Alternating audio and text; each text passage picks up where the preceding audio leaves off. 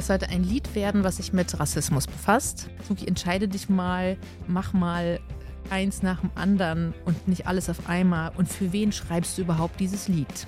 Es war schlicht ein bisschen verwirrend.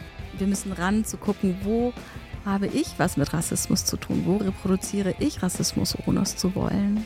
Wie kann es sein, dass mein Freundinnenkreis ausschließlich weiß ist? Kindermusik ist wichtig und Kindermusik hat Bedeutung. Ich bin Suki Zucchini, Musikerin und feministische Aktivistin. Und in diesem Podcast spreche ich mit der Pädagogin und Antirassismus-Trainerin Dora Bemanesch, die für mein Album Da haben wir den Salat das diskriminierungssensible Lektorat übernommen hat. Wir wollen euch einladen, mit uns in einige der großen Themen rund um Kindheit, Elternschaft und Familie wie Gefühle, Geschlechtergerechtigkeit, Selbstbestimmung und einiges mehr einzutauchen. In dieser Folge geht es um ein Lied, das nicht zustande kam. Deswegen gibt es auch kein Hörbeispiel. Ganz einfach. Und umso wichtiger ist es, darüber zu sprechen, warum das Lied nicht zustande kam, worum es in dem Lied hätte gehen können und äh, was dazu geführt hat, dass ich mit Soras äh, Hinweis quasi als Rückendeckung auch auf eine Weise entschieden habe, das Lied einfach nicht übers Knie zu brechen, irgendwie doch durchzusetzen oder mir einzureden, dass das alles schon richtig ist, weil für mich ganz klar ist, ganz klar wurde, dass dieses Lied einfach noch nicht, dass ich nicht den richtigen Zugang habe, dass ich nicht weit genug bin, dass ich andere Prozesse in mir und in der Kindermusiklandschaft äh, ansteuern muss ähm, oder fortführen will, anstatt einfach nur jetzt irgendwie ein Lied rauszusetzen. Es sollte ein Lied werden, was sich mit Rassismus befasst. Dieses Lied war mir ganz früh ein ganz großes Anliegen. Es stand eigentlich als an oberster Stelle von, das soll Thema sein auf dem nächsten Album. Also das ist schon in meinen Gedanken äh, schon länger existent, existent als jedes andere Lied. Und ich habe einen ersten Entwurf geschrieben und habe dir den geschickt, mit allen anderen Liedern eben auch. Und hast mir dann deine Reaktion, deine Reports darauf geschickt. Und dann haben wir auch im Nachgang noch telefoniert und das gemeinsam besprochen. Und dieser erste Versuch war zumindest überladen. ganz klar war, ich will das unbedingt. Ich als weiße Person, die sich unbedingt äh, mit ihrer Positionierung befassen will, die sich irgendwie als Verbündete sehen will, will unbedingt dieses Lied machen. Auch vor dem Hintergrund, dass es in einer, und das muss man wirklich in aller Deutlichkeit sagen, massiv weiß dominierten Kindermusiklandschaft diese Lieder sehr wenig gibt es gibt viele Lieder, die von Gleichheit und alle sind lieb miteinander und wir sind doch alle gleich und so weiter. Das gibt es schon. Aber Lieder, die wirklich explizit rassismuskritisch sind und zwar auf einem Level jenseits von Happy Land. Also die Bösen sind die anderen. Mhm. Wir finden Rassismus doof. Ähm, ist ohne irgendwem zu nahe treten zu wollen, aber davon ist nicht viel da. Happy Land, ne? für die, die das nicht kennen, das ist ein Begriff, den Tupoka Ogette geprägt hat. Also in Happy Land, da sind alle Menschen gleich, da sehen, da sehen wir keine Hautfarben. Ne? Das, ist so ein, das ist ein Satz, der gerne in Happy Land gesagt wird.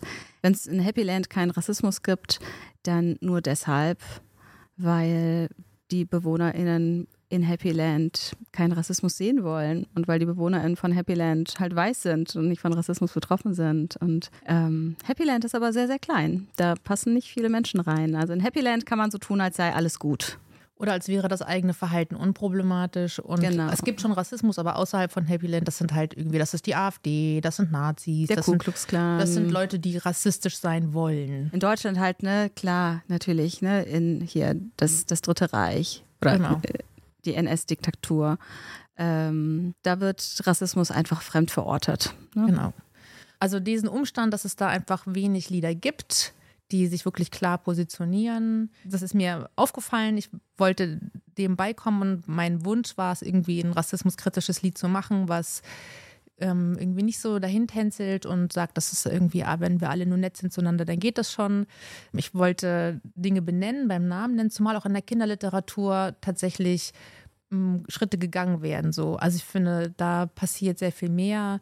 Ähm, da wird Rassismus in unterschiedlichster Weise als Sachbücher, als Geschichten stärker thematisiert als in der Musik. Auch noch natürlich nicht ausreichend. Und Unterschiedlich gut gelungen. Genau, wollte gerade sagen. Hat natürlich immer damit zu tun, ob jetzt auch so wie in meinem Fall eine weiße Person unbedingt dieses tolle rassismuskritische Buch machen will. Und dann ist es aber halt kein sogenanntes Own Voices Buch. Also das ist ja, wäre so ein Begriff vielleicht, der da drin noch von Interesse sein könnte. Also spricht die Autorin aus derselben ähm, Erfahrung wie ihre Charaktere oder eben nicht? Oder ähm, werden sozusagen Charaktere, Off-Color und weiße Charaktere gleichermaßen in die Geschichte einbezogen, aber die Autorin ist selber, äh, spricht selber aus einer, aus einer privilegierten Perspektive. So. Auf jeden Fall, da ist irgendwie mehr los und mein Wunsch war es, so dem Stück nicht hinterherzulaufen, aber das irgendwie voranzubringen, dass das, ne, wo wir jetzt doch schon immer mehr Lieder haben, die, die sich irgendwie im weiteren Sinne mit Vielfalt, Geschlechtergerechtigkeit und so weiter befassen,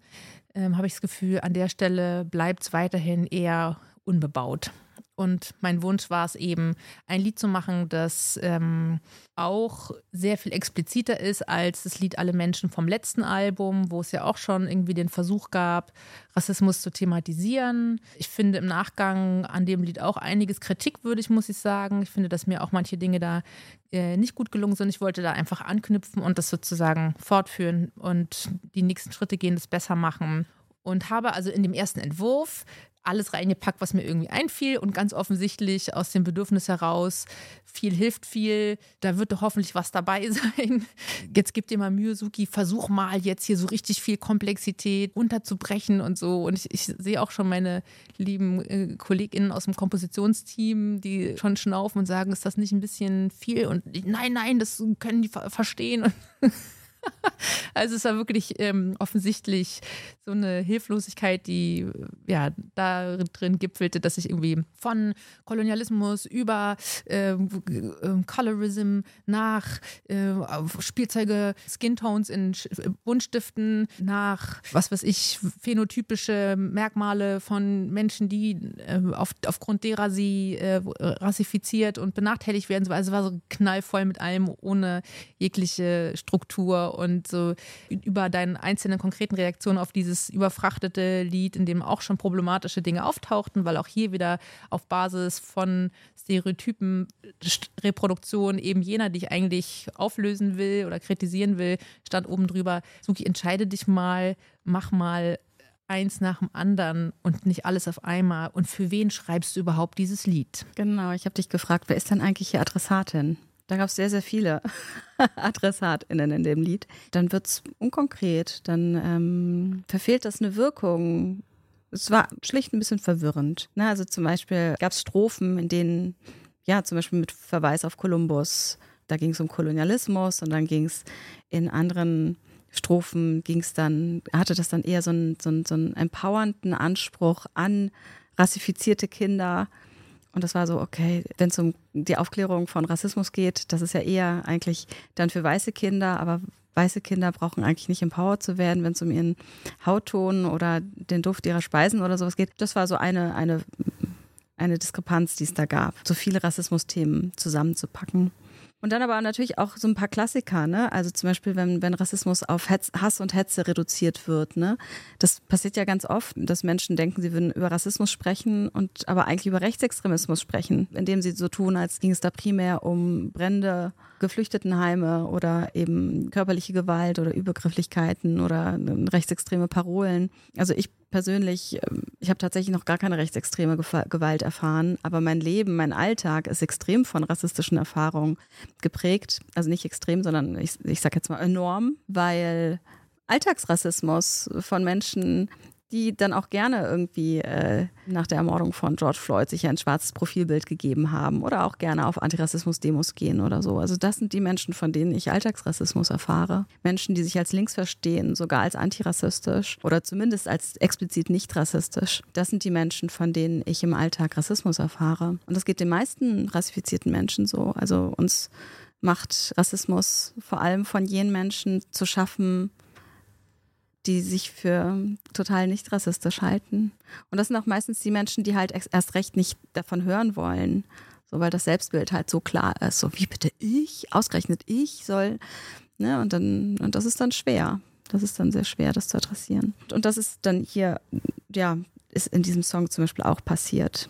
Und das macht natürlich etwas ähm, mit unserem Verständnis von Rassismus. Ne? Also wenn wir das immer wieder füttern, dieses Verständnis von Rassismus ist aber so super böse, das ist so Gewalt und Nazis und ich bin noch so mit Molotow-Cocktails in den 90er Jahre, war irgendwie auch so, ein, so eine Verknüpfung Mittlerweile sind es, glaube ich, eher so Baseballschläger oder so. Aber wenn wir diese Verknüpfung füttern, dann gelingt uns eine Annäherung an ein vollständiges, hilfreiches, konstruktives Rassismusverständnis nicht. Wir kommen dann in der Sache nicht weiter. Wir, wir können dann immer wieder so tun, naja, also ich habe mit Rassismus nichts zu tun. Also ich zünde keine Geflüchtetenheime an und ich, ich wähle auch vielleicht nicht die CDU oder so. Aber dann sind das vielleicht Menschen, die ähm, sagen, und das ist wirklich völlig normalisiert. Das sagen Menschen auch mir regelmäßig. Und ich bin mehr als offensichtlich nicht weiß. Ja, also die Kita bei uns äh, in der Nachbarschaft, dort die Einzugsschule, da ist, mir der Migrationsanteil zu hoch. Das möchte ich nicht. Das ist etwas völlig Normalisiertes, das auch in linken Kreisen zu sagen, in vermeintlich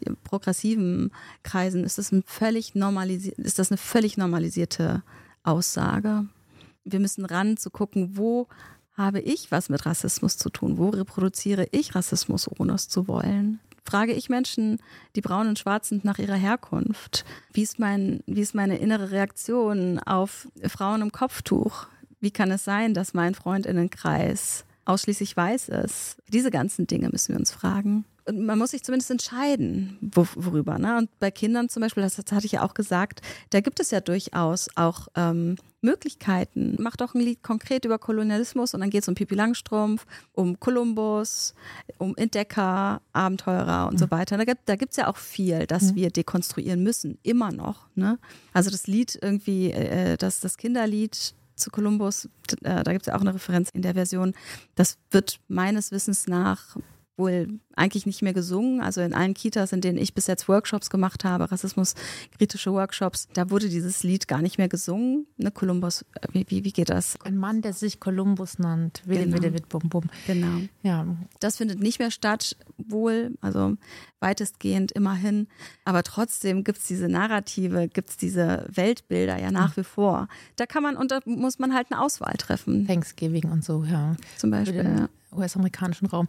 Also das war deine Empfehlung zu sagen, konzentriere dich auf was und fang halt da an, wo es anfängt, nämlich bei Kolonialismus und quasi. Zum Beispiel. Genau, das war ja genau, das, das war ein Vorschlag. Option, genau. genau, das war ein Vorschlag und dem ähm, bin ich auch gefolgt und habe sozusagen versucht, das ganze Abenteurer-Entdecker-Thema mir vorzunehmen, um aufzuzeigen, dass es da quasi einen historischen Bezugsrahmen gibt, der eben Kolonialismus heißt und dass dieses Lied sehr wohl existiert noch, dass dieses Kolumbus-Lied und ich habe es im Refrain sozusagen aufgegriffen, versucht umzuschreiben, mhm.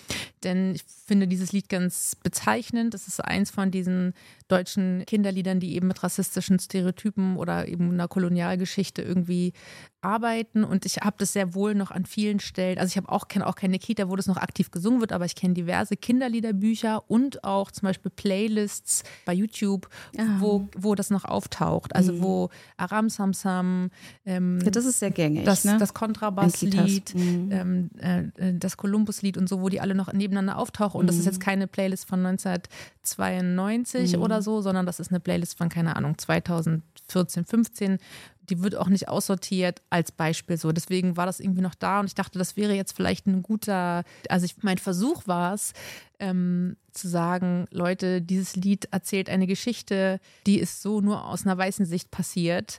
Und die Menschen, die es historisch betroffen hat, deren Familien bis heute über ein jahrhundertelanges kollektives ähm, Trauma oder damit befasst sein müssen, weil die, die, die, die Folgen, die Spuren, die, die Kerben von Kolonialismus bis heute nachwirken.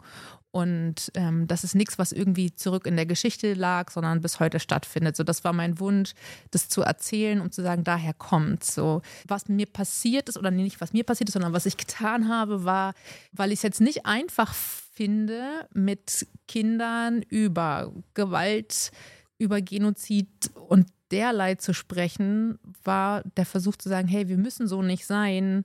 Menschen hätten so nicht sein müssen. Wir können anders aufeinander zugehen. So, wir müssen andere Leute nicht kolonialisieren. Wir müssen sie nicht ihrer Identitäten berauben. Wir können miteinander gut sein, wir können voneinander lernen, wir können Abenteuer zusammen erleben, ohne dass sich irgendjemand vor dem anderen fürchten muss.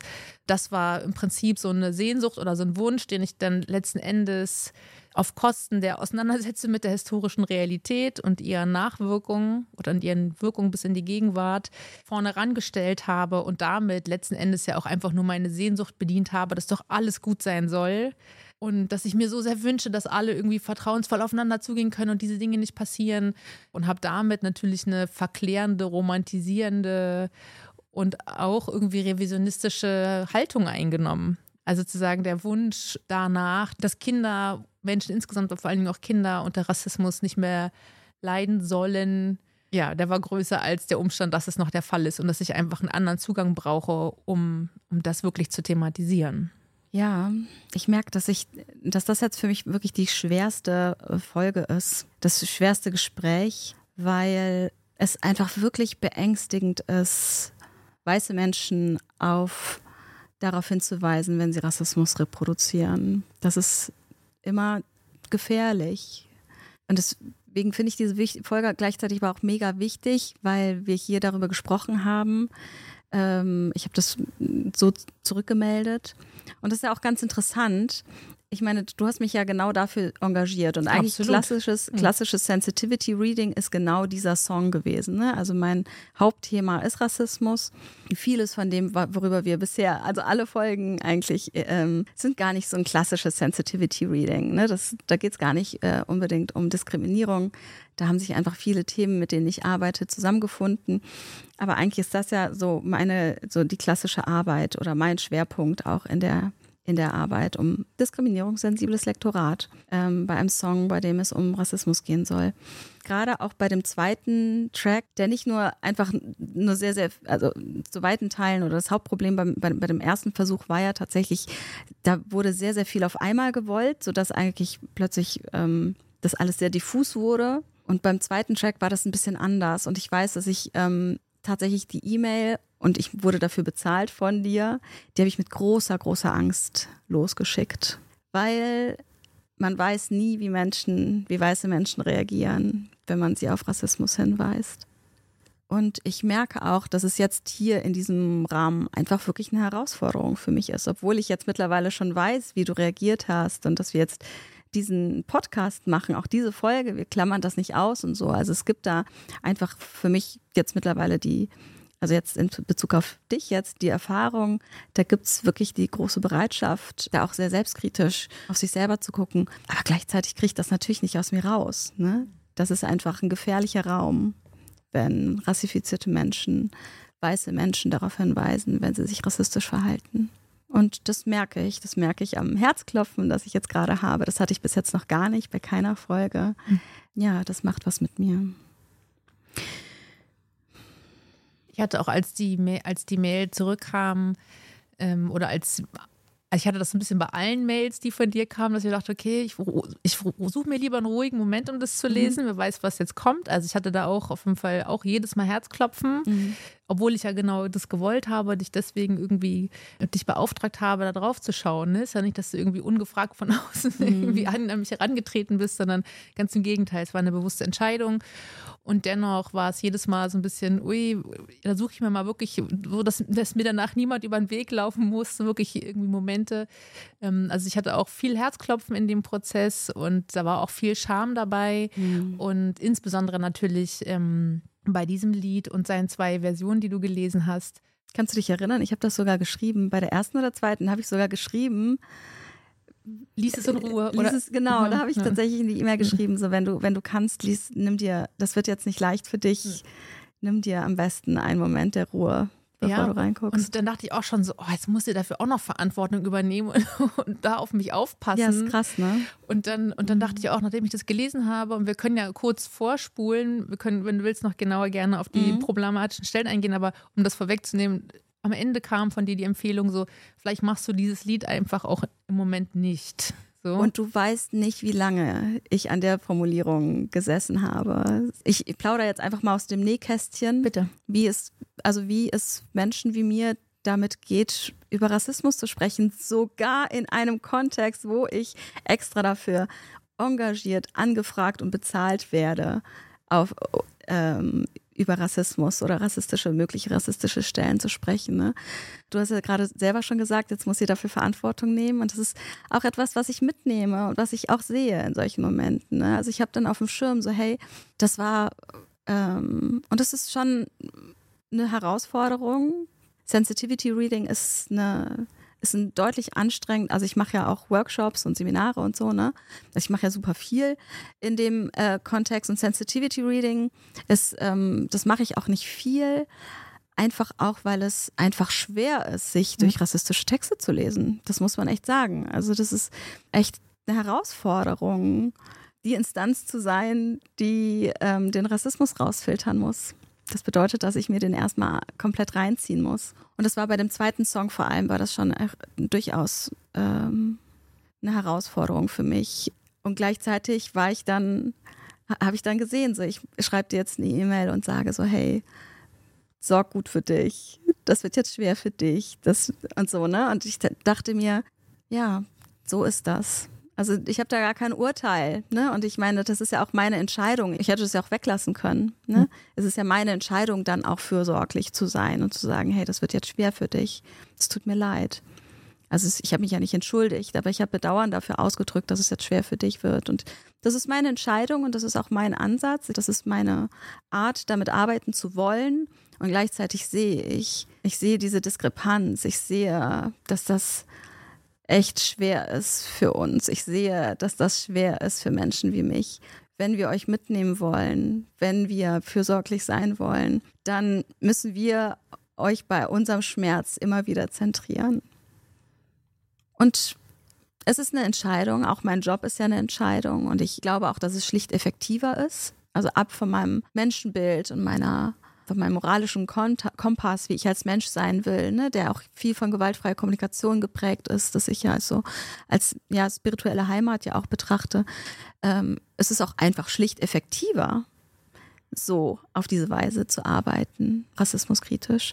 Also die Emotionen von weißen Menschen immer wieder mitzudenken, macht einfach antirassistische Arbeit effektiver. Und ähm, gleichzeitig sind das alles Ebenen, die wirken und die ähm, verarbeitet werden wollen. Und ich nehme das wahr in solchen Momenten. Ich finde es auch irgendwie ganz spannend, das auch mal zu thematisieren. Ich fand es mal ganz cool.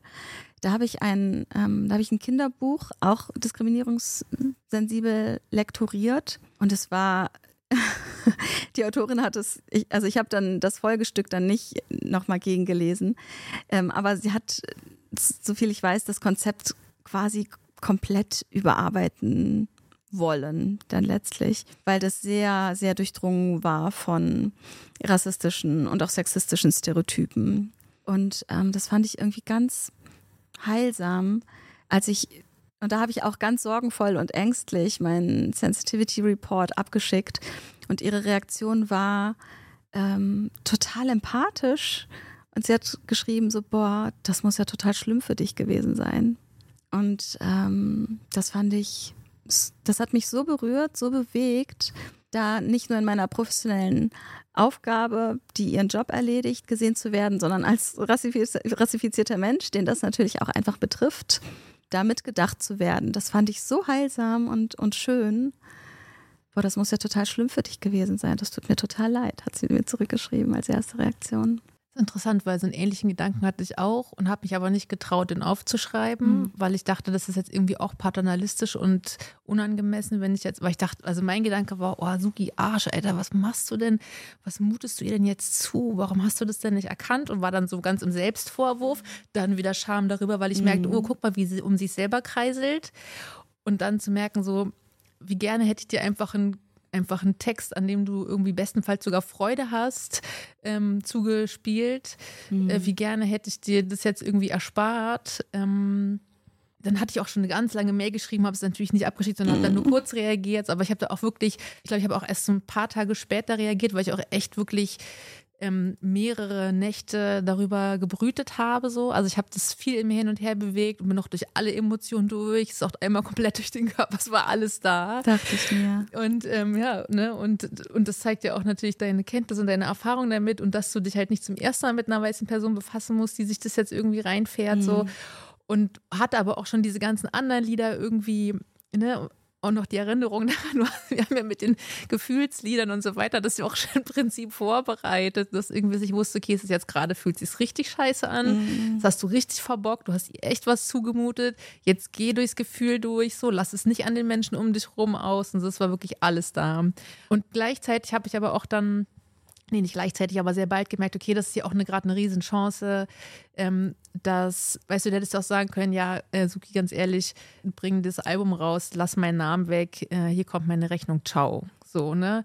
Und das davor hatte ich natürlich am allermeisten Angst, dass du irgendwie auch so, keine Ahnung, menschlich enttäuscht bist oder mhm. so. Und ähm, und dann dachte ich aber auch, wie wichtig ist es, weil, und das will ich nämlich als nächstes unbedingt noch sagen, ähm, hätte ich dieses Lied jetzt rausgebracht, ne? also irgendeine Version von diesem Lied, was nicht zustande gekommen ist. Und ich hatte auch dann direkt irgendwie drei bis fünf andere Ideen, wie ich es äh, jetzt noch umsetzen kann. Und ich wusste, es wird nicht besser. Mhm. Es wird einfach nicht besser. Ich bin da noch nicht. So, das ist jetzt der Moment, wo es immer heißt, Verbündetenschaft heißt, an der richtigen Stelle das Maul aufmachen, an den anderen richtigen Stellen die Klappe halten. Und ich wusste, mhm. das ist jetzt die zweite Kategorie. Raus mit mir aus der ersten Reihe, raus mit mir aus der zweiten Reihe. Jetzt zieh dich mal zurück, guck mal rein, was da los ist stärke dein Netzwerk, mach dich einfach schlauer. Es war einfach noch nicht an der Zeit. Das kann irgendwann kommen. Jetzt ist es gerade noch nicht dran. Und ich war froh, dass ich dann auch irgendwann mir gemerkt habe, okay, scheiße, das wird nichts mehr. Und dann natürlich auch von dir deine fürsorglichen, aber deutlichen Worte so, dann jetzt einfach noch nicht. So, dann schreibt dieses Lied einfach, dann veröffentliche dieses Lied noch nicht. Dann hätte ich es trotzdem getan. Ich befürchte, dass vor allen Dingen weiße Leute gesagt hätten, hey, Applaus, super. Bei Suki mhm. sind wir auf der sicheren Seite. Ähm, die ist ja so äh, aware und bla bla bla. Äh, das ist jetzt ein gutes Lied nur weil es von mir kommt. Und sowas ähnliches ist nämlich auch passiert, das will ich unbedingt erzählen. Jetzt im Laufe der Zeit, wo wir diesen Podcast hier aufgenommen haben, gab es ein Posting von einer ähm, Aktivistin of Color, die sich auch mit rassistischen Kinderliedern befasst hat. Und schwuppdiwupp tauchte äh, als Positivbeispiel mein Name in den Kommentaren auf.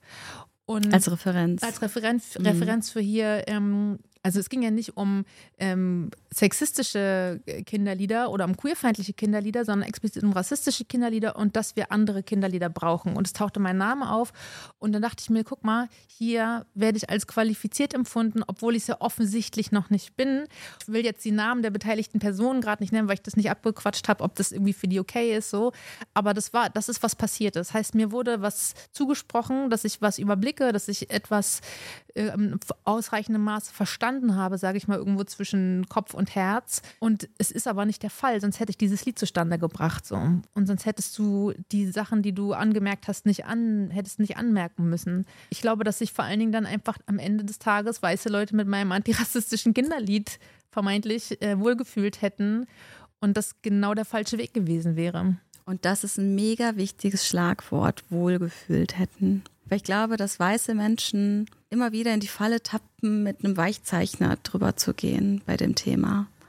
Dass sie was Harmonisierendes haben wollen. Und ich habe das durchaus auch, aber aus einer ganz, aber ich komme da aus einer ganz anderen Ecke, glaube ich. Also ich mache nicht alles ist gut, sondern ich, ähm, also mein, mein Thema ist, glaube ich, so Menschlichkeit so mit der Menschlichkeit arbeiten, ne?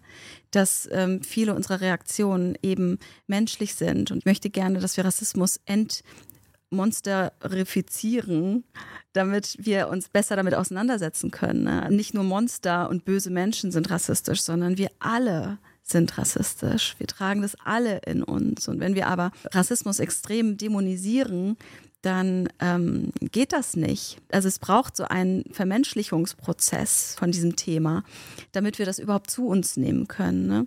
Was hier ja auch passiert ist in dem zweiten Track, ist ja auch so dieses, also dieser Weichzeichner, der, ähm, der lässt ja auch so Kanten und Linien ähm, verschwinden. Und das ist ein Ansatz, den ich sehr, sehr kritisch sehe. Das übersetzt sich dann eben in so einer wir sind doch alle gleich mhm. und wir sind doch alle eins. Und das läuft letztlich darauf aus, hinaus, auch so dieses, für mich sind alle Menschen gleich, ich sehe keine Hautfarben, das ja weiße Menschen sehr gerne sagen. Erstens ist es einfach unwahr. Das sind Menschen, die dann trotzdem gerne braune und schwarze Menschen nach ihrer Herkunft fragen. Also dann sehen sie die Hautfarbe sehr wohl. Also sie framen das dann halt, ja, aber das ist doch einfach nur Neugierde, das ist doch einfach nur Interesse und so, ohne auf dem Schirm zu haben, dass Neugierde und Interesse eben nicht wertneutral sind. Das ist nicht random, worauf sich unsere Neugierde bezieht. Und das ist auch nicht sensibel, wenn wir nicht mitdenken, wo sind möglicherweise irgendwie die Grenzen meines Gegenübers, wo berühre ich Schmerzstellen. Ne? Also meine Neugierde, mein Interesse kann Schmerzstellen bei meinem Gegenüber berühren. Und das ist wichtig, darüber sich dafür zu interessieren ne? und dann zu sagen, ja, okay, dann, also mein Interesse, meine Neugierde ist weder wertneutral noch steht sie über den Interessen oder den Belangen meines Gegenübers. Und äh, vor allem, was auch ganz, ganz wichtig ist, was hinter diesem Narrativ, wir sind doch alle gleich und für mich sind alle Menschen gleich äh, und ich sehe keine Hautfarben steckt, ist, weiße Menschen sehen ihr eigenes Weißsein nicht. Das ist so was Wichtiges. Weiße Menschen sehen ihre Privilegien nicht. Das hat sich ja auch in diesem Lied dann so übersetzt, dass du zum Beispiel ganz viel von wir gesprochen hast. Und ich hatte auch in so einer allerersten E-Mail, hatte ich ja mhm. noch zurückgeschrieben, so, wen meinst du denn mit wir? Und du hast dann gesagt, so, ja, das ist gar nicht so definiert. Und da fängt es eigentlich schon an. Und ab diesem Moment funktioniert es schon nicht mehr. Also wenn dieses Wir nicht definiert ist, weil das ist nicht random. Die Richtungen von Rassismus sind ja nicht random. So, wir sind nicht irgendwie rechts und links, alle Menschen sind ein bisschen rassistisch gegenseitig. So, ne? Es gibt keinen Rassismus gegen weiße Menschen aufgrund mhm. ihres Weißseins. Der existiert einfach nicht. Das heißt nicht, dass es nicht auch Rassismus gibt von rassifizierten Menschen. Es gibt antimuslimischen Rassismus in allen möglichen nicht weißen Communities. Es gibt antischwarzen Rassismus in braunen Communities. Es gibt ähm, Rassismus gegen Sinti und Romnia in allen möglichen rassifizierten Communities. Also wir tragen auch Rassismus in uns gegen bestimmte rassifizierte Personengruppen. Dafür sind wir nicht gefeit, weil wir in diesem rassistischen, globalen, historisch gewachsenen System aufgewachsen sind, das einfach basal, also in der Basis rassistisch ist. Und natürlich verinnerlichen wir das auch. Wir verinnerlichen das auch gegen uns selbst. Ne? Ich als geborene Muslimin, also ich bin schon, also seit ich zwölf oder so bin, bin ich Atheistin so, aber ich bin in eine muslimische ähm, Familie geboren, bin da aufgewachsen, ich habe muslimische Eltern und als Erwachsene war das eine echte Aufgabe, meinen eigenen antimuslimischen Rassismus zu identifizieren, zu dekonstruieren. Ne? Das ist etwas, was wir, was zellulär in uns auf, drin ist, weil es ähm, die Basis unseres Weltbildes ist. Ne, dass wir damit aufwachsen, zu sagen, boah ja, also man kann sich sicher glücklich schätzen, in Deutschland aufgewachsen zu sein. Und das ist etwas, womit wir quasi alle migrantischen Kinder aufwachsen, dass wir irgendwie lernen, unsere Herkunftsländer zu entwerten, zu ab, abzuwerten. Seit ich diese Prozesse durchlebt habe und ähm, ganz viel dekonstruiert und ähm, neu gelernt und verlernt habe, habe ich eine ganz große Klarheit. Ich bin extrem froh, dass ich nicht in einem Krieg aufgewachsen bin Ne?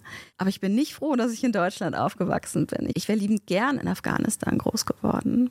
Das kann ich aber erst sagen, seit ich gecheckt habe, wie mir unsere Gesellschaft beigebracht hat, alles außerhalb Deutschlands oder ne, bestimmten Ländern in Europa abzuwerten.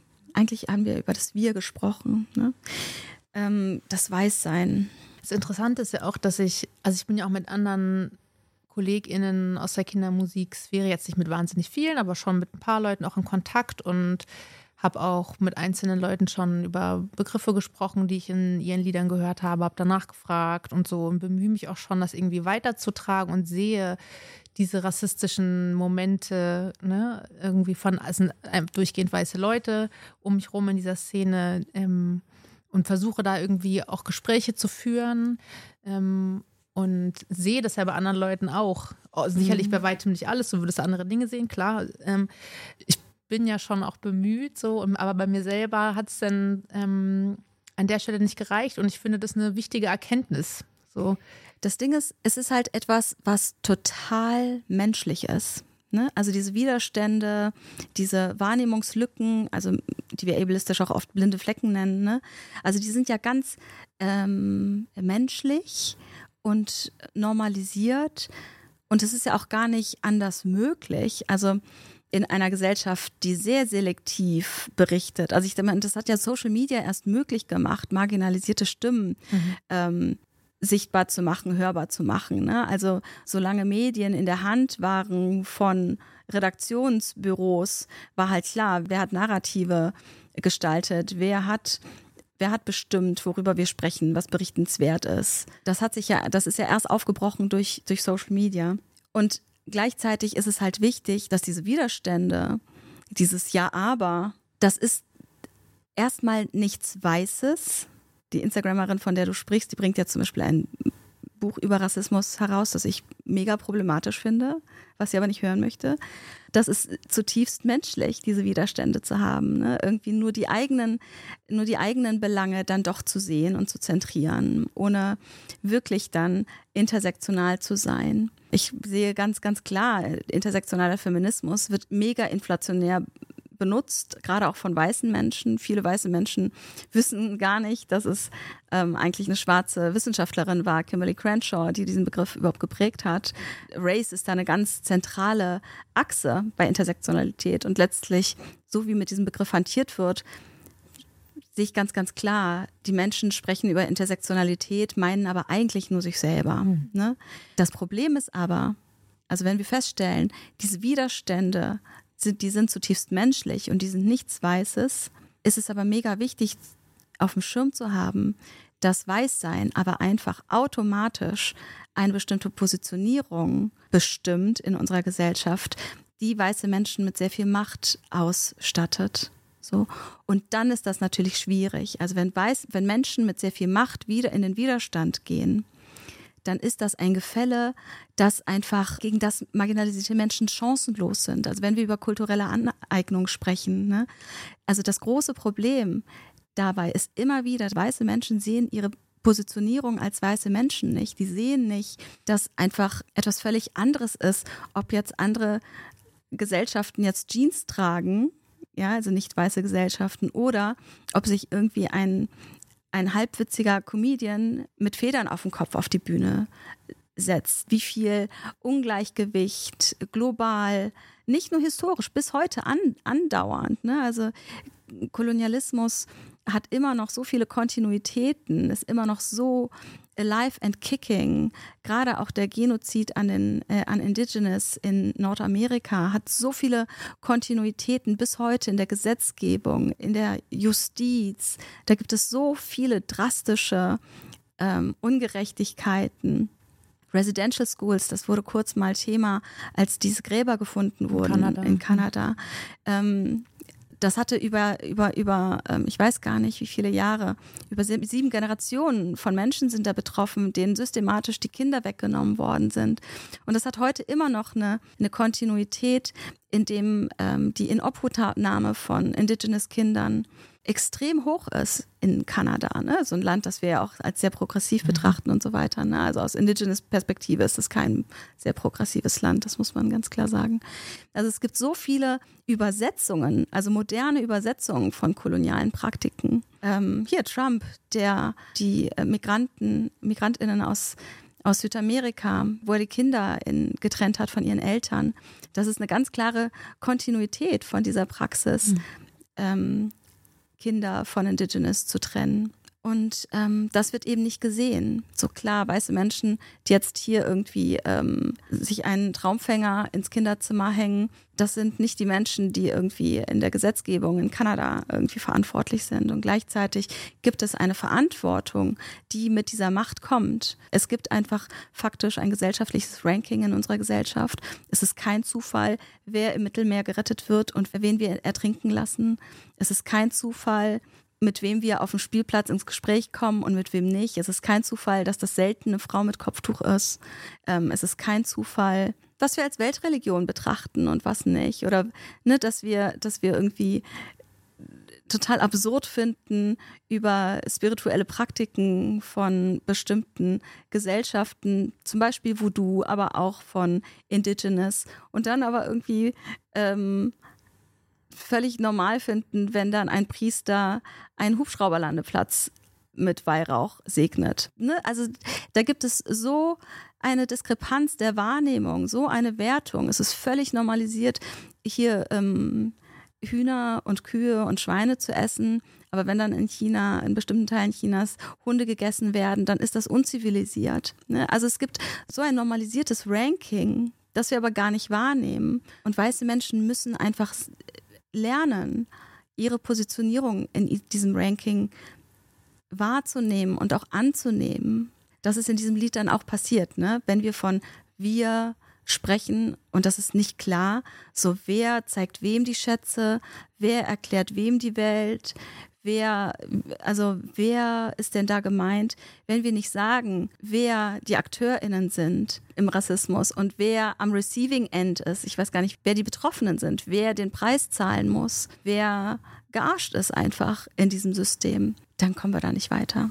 Ich glaube, das rührt auch ein Stück weit in meinem Fall jetzt bei diesem ähm, bei diesem Versuchen, dieses Lied zu schreiben und meinem Scheitern darin, und das meine ich jetzt gar nicht irgendwie also zum Glück mit vergleichsweise wenig Scham, weil ich auch das Gefühl habe, dass weiße Leute dann sich sehr stark mit ihrer Scham befassen, dass das jetzt irgendwie dabei ertappt wurden, dass sie doch noch nicht so weit sind, wie sie gerne wären und so weiter. Also sie befassen sich nur mit ihrer Scham, aber die übernimmt das Ruder. Ja, und ähm, also Ne, und das auch, also gerade Stichwort intersektionaler Feminismus, also ich äh, verwende diesen Begriff in Bezug auf mich nicht, ähm, weil ich mir klar ist, dass irgendwie äh, Race, Class, Gender sozusagen die drei Kernachsen sind, die ähm, in der Entstehungsgeschichte dieses Begriffs, des Konzepts eine große Rolle spielen. Und also im Prinzip, ich weiß nicht, äh, Natascha Kelly hat das, glaube ich, sehr schön ähm, für den deutschsprachigen Raum erklärt, dass sie eben sagt, intersektionaler Feminismus ist Feminismus. Feminismus ohne intersektionalen Anspruch und ohne die Akteurinnen in einer feministischen Praxis, ohne diese Erfahrung, ohne diese gesellschaftliche Positionierung,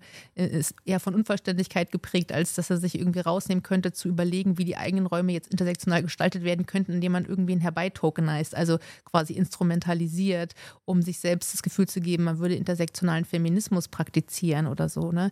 Deswegen verwende ich den Begriff nicht für mich. Achso, und, und eben auch dieses, dass wir so die, wir haben dann aber so andere Begriffe an der Hand, mit denen wir dann irgendwie operieren, was dann weiße Leute denn, also man kennt das auch von Männlichkeit halt sehr, dass dann irgendwie so äh, von Privilegien reflektieren, die Sprache, äh, die Rede ist, dass das sind halt immer so Begriffe, die dann schnell zur Hand sind, um irgendwie sich wieder ähm, aus der Situation herauszubuxieren, um so zu tun, als wüsste man, wie es geht und es wüsste, welche Schritte jetzt folgen, jetzt muss ich mal in mich gehen, jetzt muss ich mal dieses und so. Und was passiert aber danach? Also was sind wirklich sozusagen die Konsequenzen daraus? Nicht im Sinne einer Bestrafung, sondern einfach, was mache ich jetzt damit so? Ne? Und für mich war das jetzt halt an der Stelle eben der Entschluss, A, diesen Song nicht zu veröffentlichen, oder noch 15 Ansätze zu versuchen, weil offensichtlich hätte ich gewusst, ich weiß nicht, wissen jetzt, sei der quasi der richtige Raum ist, aber ich nehme jetzt einfach mal den Begriff, hätte ich gewusst, wie ich dieses Lied schreiben soll, ohne damit problematische Dinge in die Welt zu tragen und zu reproduzieren, hätte ich es ja getan. Mhm. So, dann hätten wir an ein paar Stellen irgendwie über einzelne Begriffe oder Blickwinkel oder so gesprochen, aber wir hätten nicht grundsätzlich dieses Lied verworfen oder ich hätte es nicht getan, sogar zweimal. Ja, es wäre mhm. nicht besser geworden, das weiß ich, das ist mir klar.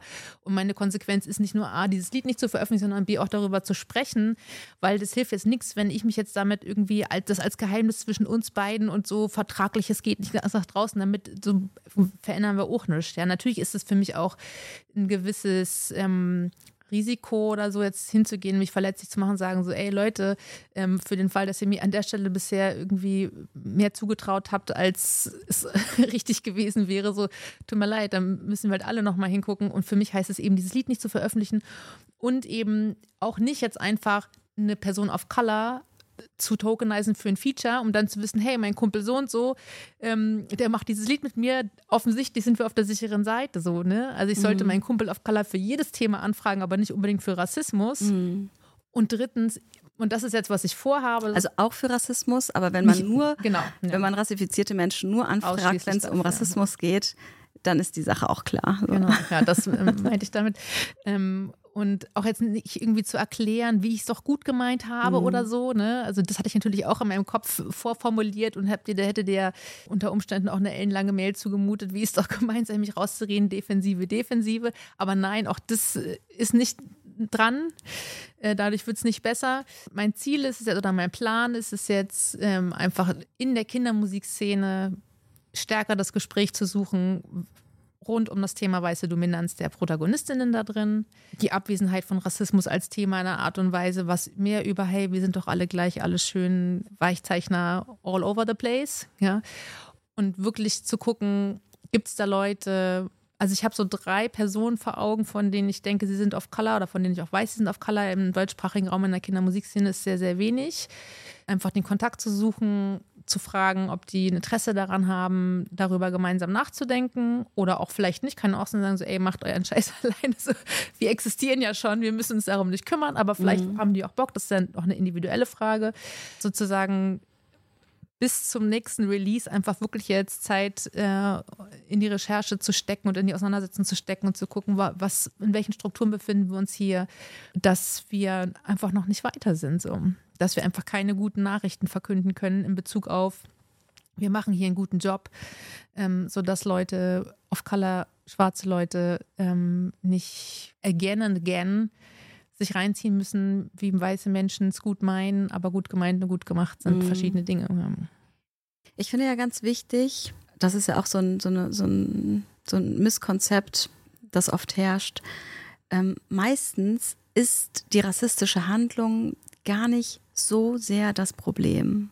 Ich weiß nicht, wer auf Instagram unterwegs ist, aber auch in Medien, ähm, wenn jemand eine rassistische Äußerung von sich gibt, da ist meistens diese Äußerung gar nicht so das große zentrale Problem. Das wirklich große Problem ist meistens der Umgang damit. Die Non-Pology. Das ist eine der problematischen Umgehensweisen. Ne? Äh, entweder es gibt ein Leugnen oder ein, naja, so ist es doch gar nicht gemeint. Und also da gibt es auch wirklich so Klassiker. Wer mich kennt, der weiß. Oder äh, ja, es tut mir leid, wenn dass der Eindruck ihr entstanden euch verletzt ist. Fühlt. Ja, genau. Wenn der, oder es, es, tut, es tut mir leid, dass der Eindruck entstanden ist. Also ne, damit verortet man ja auch wieder die Handlung eigentlich beim anderen. Ne? Also bei den anderen ist der Eindruck entstanden, hier sei irgendwie was Rassistisches passiert, aber in Wirklichkeit ist ja gar kein Rassismus. Also eigentlich ist meistens der Umgang damit problematisch. Also ich erlebe das auch immer wieder, dass mich der Umgang danach viel, viel mehr verletzt und entmutigt und hoffnungslos macht. Und ich glaube, das ist auch ganz wichtig, sich das mal zu bewusst zu machen. Hier geht's, ich sage ja immer wieder, auch bei diskriminierungssensibler Sprache, es geht nicht um Political Correctness. Es geht nicht um den Zeigefinger. Es geht nicht um richtig und falsch. Es ist wirklich, wenn Menschen sich rassistisch verhalten und danach in den Widerstand gehen und das nicht aufarbeiten, das macht Menschen wie mich einfach hoffnungslos. Es entmutigt uns wenn, ich weiß nicht, ähm, Fra Frauke Petri etwas Rassistisch, Rassistisches sagt, das entmutigt mich nicht. So, das erwarte ich gar nicht anders. Ne? Aber wenn irgendwie, ja, Menschen, die eigentlich es besser wissen könnten, die eigentlich theoretisch mit ihren Werten bei mir sind, auf meiner Seite sein müssten, sein könnten, ne? an den Stellen schmerzt es besonders. Und das wird einfach auch viel unterschätzt. Ne? Rassismus ist, da, da, geht es nicht um Meinungen, da geht es auch nicht um Werte, da geht es auch nicht um Moral. Ja, da geht es wirklich um Wissen. Menschen verhalten sich nicht rassistisch, weil sie ähm, schlechte Menschen sind, weil sie irgendwie ähm, braune und schwarze Menschen scheiße finden oder so, sondern das hat damit zu tun, dass es kein Wissen darüber gibt, wo Rassismus anfängt. Ja, viel da verortet, wo eben Gewalt anfängt. Aber Rassismus fängt nicht mit brennenden Geflüchtetenheimen an. Das ähm, fängt viel, viel, viel früher an. Das fängt damit an, dass wir irgendwie denken, so ja, aber Pipi im Takatuka-Land, das kann ich doch dann erklären und ich bin ja selber auch damit aufgewachsen und ich bin keine Rassistin geworden und so. So ja, aber du bist damit aufgewachsen und es ist so normal für dich, dass du das jetzt weiter beibehalten willst. Ich finde immer, immer wieder wichtig, dass wir bei Rassismus uns bewusst machen, wo ist meine Positionierung in diesem System und wo verhalte ich mich rassistisch. Und das ist etwas wirklich Schwieriges. Ich weiß noch, dass vor einigen bis vielen Jahren ähm, wurde mir gesagt, ich hätte mich antisemitisch geäußert. Und damals war ich noch nicht an dem Punkt, an dem ich heute bin mit meinem Wissen und so. Aber ich hatte mich schon sehr, sehr viel, auch schon viele Jahre mit, mit äh, Diskriminierung auseinandergesetzt. Und natürlich, meine Reaktion war klassisch so, ausgerechnet mir ja, wird hier Antisemitismus vorgeworfen und natürlich auch der ganze Angstapparat, so, ne, das irgendwie, dann hat man ja sofort die Shoah im Nacken und so, ne. Und dann bin ich aber zum Glück, und das war so ein ganz, ganz wichtiger Moment für mich, kam ich irgendwann so, Moment mal, was weiß ich eigentlich über Antisemitismus? Was weiß ich eigentlich über jüdische Lebensrealitäten? Und ich musste mir eingestehen, ich weiß gar nicht so viel darüber. Also was klar war für mich ist, ich möchte mich nicht antisemitisch verhalten. Das ist ganz klar für mich. Da gibt es ein klares Warte, äh, äh, Wertebekenntnis. Aber was bedeutet das denn, sich nicht antisemitisch zu verhalten? Weiß ich, was das bedeutet? Nein, weiß ich nicht. Ne? Und das war für mich so ein ganz wichtiger Moment der Demut, dass ich dachte, so, ich weiß es nicht. Ich habe darüber noch nichts gelesen. Ich habe dazu noch, dazu noch kein Seminar ähm, besucht. Ich kann gar nicht wissen, was es bedeutet, sich nicht antisemitisch zu verhalten. Und das finde ich irgendwie mega, mega wichtig, dass wir, dass wir uns klar machen, bei Rassismus geht es nicht um Meinungen, da geht es nicht um Werte, da geht es wirklich um Wissen und das müssen wir nachholen. Wir müssen uns explizit Wissen aneignen darüber, wo Rassismus anfängt. Menschen, die nicht betroffen sind, die können das nicht aus ihrer eigenen Meinung, aus den eigenen Weltbildern herleiten, was an der Herkunftsfrage schmerzhaft ist. So. Das ist einfach nicht möglich. Das müssen wir uns aneignen. Ich würde an von mir gerade an der Stelle sagen, dass ich viele von den Dingen, ähm, die ich jetzt nicht berücksichtigt habe, eigentlich weiß. Aber das ist in, auch eine wichtige Stelle. Aber nicht in der Lage war, das zu übersetzen, mhm. zumal in den kinderkulturellen Kontext. Weil ich natürlich mit anderen Erwachsenen viel leichter über die Gewalt sprechen kann, weil ich ja. sie benennen darf in aller Explizitheit. Also Nein, ich darf nicht unbedingt, aber ich kann es tun, so, wenn das irgendwie vorher vereinbart ist, dass das Thema sein darf, dass es mhm. benannt werden darf. Aber Kindern gegenüber, also ist die Frage, ich als weiße Person, wie spreche ich mit weißen Kindern über Rassismus? Ich als weiße Person, wie spreche ich mit Kindern of Color über Rassismus und über meine Whiteness? Wie gehe ich damit um, wenn ich nicht weiß, wen, wenn ich nicht sehe, wen ich vor mir habe, wenn ich nicht weiß, wie die Kinder aus welchen Familien, die kommen, alle diese Dinge, die da reinspielen sozusagen, also ihre Identität, wenn, mhm. wenn ich ähm, darüber nicht in Kenntnis bin, sozusagen, mit wem habe ich es an der Stelle zu tun, so, ne? Und ich glaube, das war nochmal so eine Schwierigkeit in diesem ganzen Versuch, dieses Lied zu schreiben. Ich habe viele von den Büchern gelesen, ich habe viele von den Seminaren besucht, ich habe viel zugehört, wenn Leute auf Color äh, über genau diese Sache gesprochen haben. Ich, das ist ja nicht mein erstes Gespräch mit einer mhm. betroffenen Person, ähm, wahrlich nicht. Und dennoch, ja, also es zeigt mir auf jeden Fall A, wie wichtig das ist ernst zu nehmen, wie Kinder darauf angewiesen sind, dass wir Erwachsene in der Lage sind, dieses Wissen, wenn es dann hoffentlich einigermaßen existiert, für sie zu übersetzen, sie als Gesprächsgegenüber ernst zu nehmen und uns darauf einzustellen. Mhm und welche Rolle auch da drin äh, Race spielt, ganz klar. Ne? Dass ich einfach an der Stelle, ich bin da einfach jetzt an dem Punkt nicht die Richtige und trotzdem will ich mich nicht aus der Verantwortung nehmen und sagen so, ey, ich bin leider nicht mhm. die Richtige, muss jemand anders das Lied machen. Auch ich möchte dieses Lied machen, weil ich diese Verantwortung gerne übernehmen will, aber ich bin noch nicht an dem Punkt, das ist ganz klar das Fazit und das Learning und ich bin total froh darüber. Also sozusagen die, die, die Scham ist noch nicht ganz verweht, aber sozusagen der Wunsch, da stärker in die Verantwortung zu gehen, ist auf jeden Fall in den Vordergrund getreten. Ich möchte das gerne lernen, wie ich das schaffen kann, ähm, mit Kindern, mit weißen Kindern und Kindern of Color darüber sprechen zu können, ohne die Dinge schlimmer zu machen.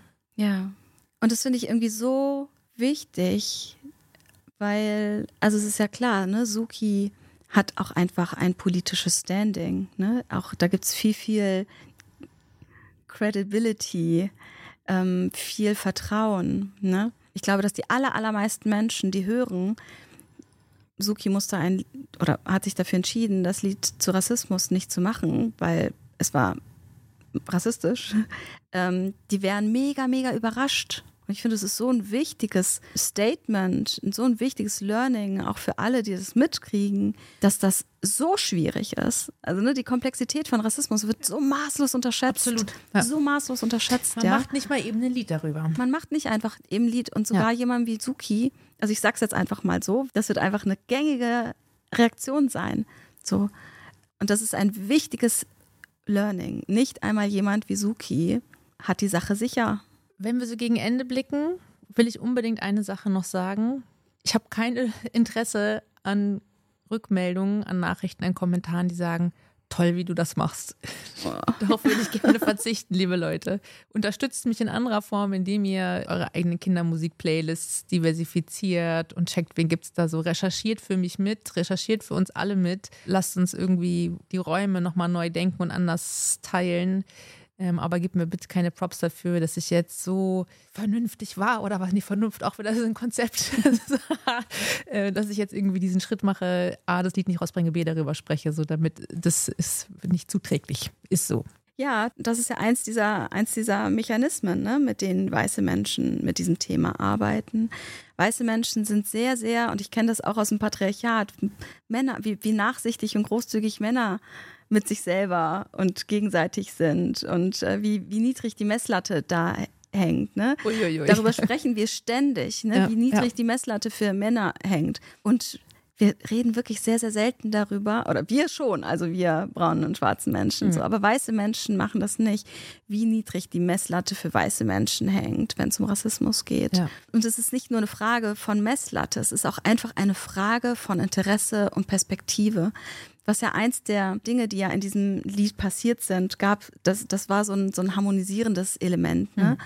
Und ich glaube, ich will das gar nicht moralistisch bewerten. Ich finde es sehr, sehr menschlich, sich Harmonie zu wünschen und so diese Utopie von One Love, so wir sind alle eins, wir sind alle gleich. Ich kann das sehen, diese Sehnsucht ist sehr, sehr menschlich und gleichzeitig sind die Perspektiven völlig unterschiedlich, weil wir auch völlig unterschiedlich davon profitieren. Weiße Menschen profitieren von solchen Narrativen, von solchen harmonisierenden Utopien, die die Realität negieren. Das hilft ihnen so zu tun, als wären die Dinge gar nicht so schlimm. Mhm. Ne?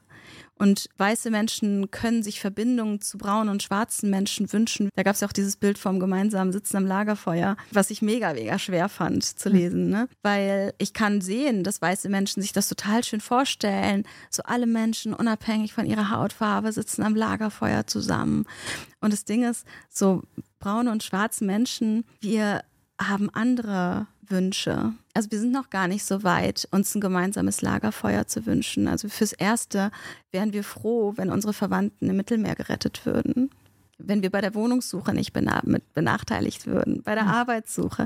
Also weiße Menschen überschätzen auch das, das Bedürfnis nach Verbindung unsererseits, also von Seiten brauner und schwarzer Menschen. Also da gibt es ja gar nicht so die Basis. Ne? Also die Verbindung ist gar nicht da. Da gibt es halt ganz oft so Anstrengungen. Also zum Beispiel habe ich auch irgendwie gedacht, so, ja, was soll das denn, dass wir jetzt nicht mehr von Weihnachtsferien, sondern von Winterferien, also in Berlin gibt es ja durchaus Winterferien, ne? das gibt es in anderen Bundesländern nicht, aber auch irgendwie so die Weihnachtsferien werden jetzt oft irgendwie umbenannt in Winterferien. Und ich finde, das ist so Augenwischerei. Die Intention ist irgendwie... Ähm, so zu tun, als gäbe es keine christliche Hegemonialität in einer Gesellschaft, die einfach unfassbar christlich hegemonial ist. Ja, also es gibt keine Eid-Ferien, ja, es gibt keine äh, Ramazan-Ferien.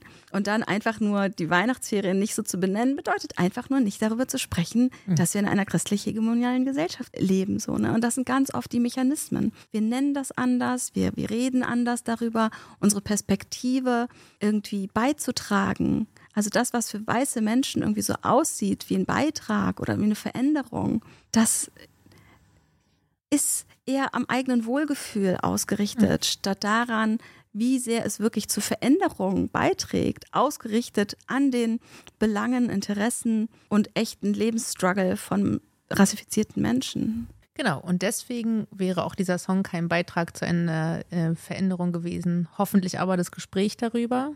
Mhm. Ähm, an der Stelle, Sora, ganz herzlichen Dank für deine, ähm, deine Gedanken und deine Hinweise. Großes Learning. Immer noch dein Fan, jetzt noch mehr. ähm, ich bin ganz, ähm, ja, einfach wirklich glücklich darüber, dass äh, wir diesen, diesen Weg durch die Texte und durch den Podcast gemacht haben. Und ich hoffe sehr, dass viele Menschen davon ähm, auch was mitnehmen konnten. Und äh, ich danke dir und ich werde allen Leuten davon erzählen. Und ich habe auch jetzt schon, ich habe wenig in der letzten Zeit so viel umher erzählt, wie dieses Sensitivity Reading war eine der besten Entscheidungen der Welt, meiner Welt ähm, und die Prozesse, die damit zusammenhängen. Und ich äh, bin total froh, dass du mit mir arbeiten wolltest. Es ist so schön, dass du das sagst, weil ich glaube nämlich auch, ich sage ja immer, wir brauchen einen Kulturwandel. Ne? Also es geht nicht nur um Diskriminierungsabschaffung, sondern wirklich um einen Kulturwandel, in dem wir Dinge anders betrachten, eine andere Haltung entwickeln. Und zum Beispiel ähm, finde ich natürlich auch schwer zu hören, wenn ich mich diskriminierend verhalten habe irgend an einer Stelle. Und natürlich passiert mir das immer noch. Und gleichzeitig ist es so, also das gelingt mir immer besser, immer schneller, dass ich, dass ich irgendwie sehe, so, boah, das ist jetzt für mich die Gelegenheit, rücksichtsvoller zu sein. Ich möchte total gerne rücksichtsvoll sein. Ich möchte total gerne diskriminierungssensibel sein. So. Und an ganz vielen Stellen kann ich es überhaupt nicht wissen. Das geht gar nicht. Das, das sagt über mich als Mensch erstmal an bestimmten Stellen nicht unbedingt etwas aus. Ne? Und wenn ich dann darauf aber hingewiesen werde, so, wow, was für ein Geschenk, danke. Ja. Ich kann ab jetzt rücksichtsvoller sein. Was für ein Geschenk. Was für eine Möglichkeit für mich beizutragen danach. Absolut. Deswegen war das, ne, weil auch vielfach irgendwie die, diese Formulierung wieder passiert, dass die Rede ist von kostenloser Nachhilfe und so weiter. Und ich merke, wie marginalisierte Menschen einfach so müde davon sind, zum tausendsten Mal zu erklären. Und ich finde es mhm. toll, dass es bei dir die Möglichkeit gab, dich quasi in deiner Profession, in deiner Expertise anzufragen und dich äh, einzuladen, Teil des Teams zu sein, die diese Platte hervorgebracht hat, neben allen Leuten, die ähm, musikalisch vor allen Dingen und auch organisatorisch, administrativ daran mitgearbeitet haben, so inhaltlich dazu so wesentlich beigetragen hast und mir geholfen hast, sinnvolle äh, sensibilisierte Entscheidungen zu treffen in diesen Texten. Und also ich bin auf jeden Fall damit auch gewachsen und halte es wirklich für eine sehr gute Entscheidung und kann nur da, äh, allen dazu raten, wenn sie wie auch immer geartete hm, Dinge hervorbringen wollen, Bücher, Filme, Spiele, ihr wisst schon, Fotografien, Choreografien, äh, Lieder und so weiter. Ähm, ihr findet Menschen, die ähnlich wie du im Bereich Sensitivity Reading arbeiten mit unterschiedlichen Schwerpunkten. Und äh, für mich war das auf jeden Fall eine ganz, ganz, ganz wertvolle Entscheidung. Und dass wir jetzt den Podcast noch ergänzend daran ähm, machen konnten. Äh, Mega. Ganz wichtig, toll. Dankeschön. Ich danke dir.